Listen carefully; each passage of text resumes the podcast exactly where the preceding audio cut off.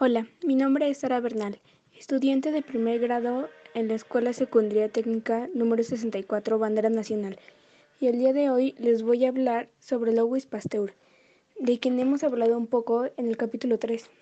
Esta información la he resumido del libro Cazadores de Microbios, y el capítulo de hoy se titula Pasteur y el perro rabioso. Cerca de 1870, las madres enfermaban de fiebre puerperal y Pasteur afirmaba que se infectaban y morían gracias a los doctores, quienes infectaban a las madres con el microbio causante, alrededor de sus 50 años, y este no quería que su nombre se oscureciera ante Koch, así que decidió seguir investigando y aportando a la microbiología. Aun con su edad, seguía siendo bastante ágil para encontrar y cazar microbios. Decide continuar sus investigaciones junto a Emil Roux y Charles Chamberlain.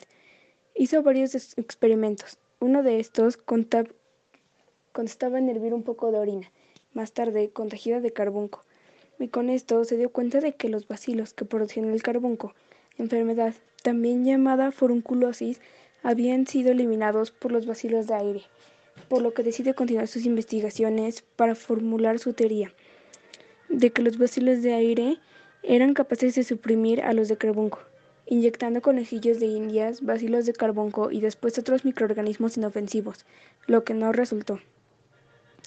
Pasteur más tarde supo de una cura para la forunculosis en vacas, creada por el veterinario Loubrier, quien se encontraba en el este de Francia, el cual consistía en frotar las vacas para calentarlas, después hacer largos cortes en los que se vertía trementina y ponerles una capa gruesa de estiércol con vinagre.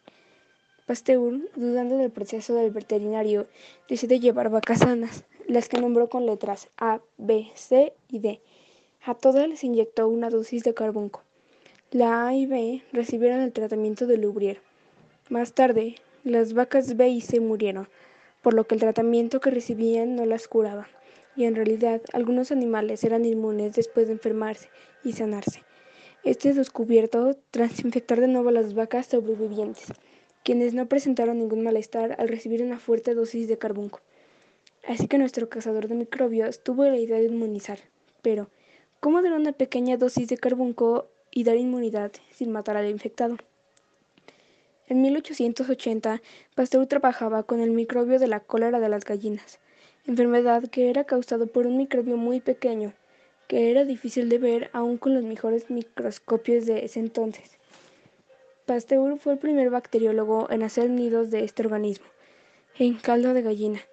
Esta enfermedad se reproducía de una manera acelerada en los nidos que crearon Pasteur y sus acompañantes. Este microorganismo era mortífero para las aves de corral, que al ser infectadas presentaban síntomas como debilidad, no comían y se les erizaban las plumas. Decidieron crear varios nidos, desplazando de un matraz a otro los microbios para que se reprodujeran en nuevo caldo. Por esta razón, algunos nidos tenían más semanas que el resto, por lo cual Pasteur pidió a Roux que inyectara los microbios de nidos viejos a algunas gallinas. Estas enfermaron, pero cuando Pasteur regresó unos días después a recoger los cadáveres, las gallinas se encontraban en perfecto estado, Después de un tiempo, volvieron a inyectar nuevos organismos de la misma enfermedad de las gallinas que habían sobrevivido a la dosis anterior, y unas nuevas. Estas últimas no sobrevivieron. En cambio, las que anteriormente habían enfermado y sanado estaban en perfecta salud.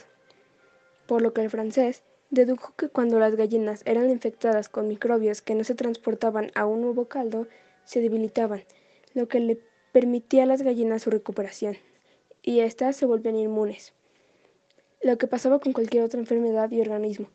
Sin embargo, Pasteur tardó en darse cuenta de que este proceso, esa vacuna, solo era eficaz con aquel microbio con el que se daba inmunidad. Hizo el mismo proceso, inyectando a ovejas, vacas y una cabra microbios débiles de carbunco, para más tarde inyectar a estos y más animales una dosis letal de carbunco, frente a la Sociedad Agrícola de Melum el 31 de mayo, Roux infectó a todos los animales, vacunados o no anteriormente, con una mortífera cantidad de microbios de carbunco. Dos días después, la mayor parte de los animales no vacunados habían muerto. En cambio, los vacunados seguían igual que siempre.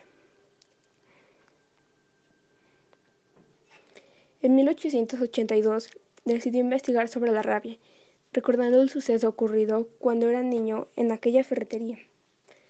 Decide llevar un perro rabioso para contagiar a perros, conejos y conejillos de India, pero los animales no tenían frecuencia en los síntomas.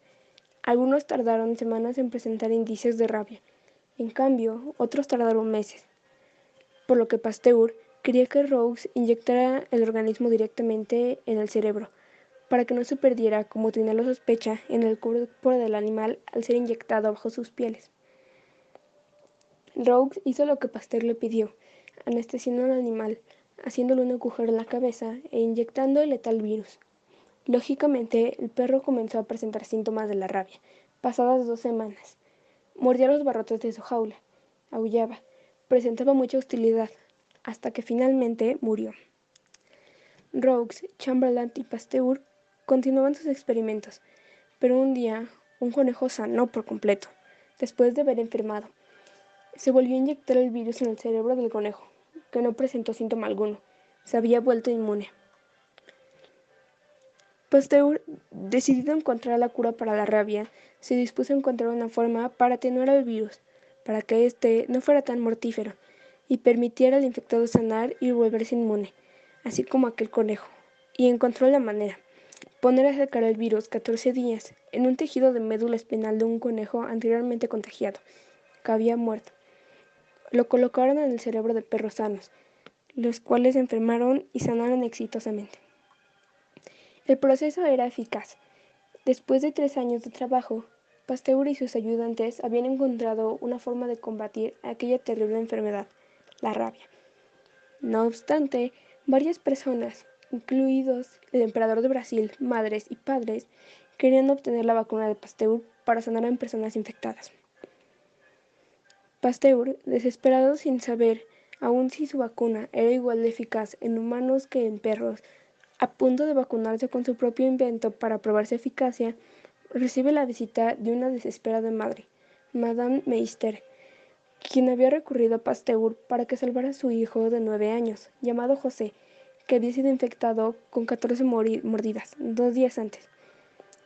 Pasteur decide vacunar al niño, el 6 de julio de 1855.